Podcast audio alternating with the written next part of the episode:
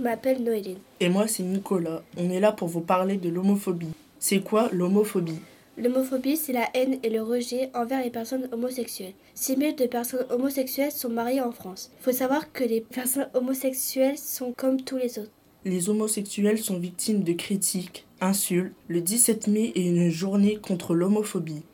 Plus de la moitié des actes anti-LGBT sont de la diffamation ou injures selon le site viepublique.fr. Les intolérances sont ceux qui ne veulent pas respecter les homosexuels. On est tous égaux, personne n'est différent des autres. Il existe des lois. Si on insulte en public, il peut y avoir des peines de prison et 45 000 euros d'amende.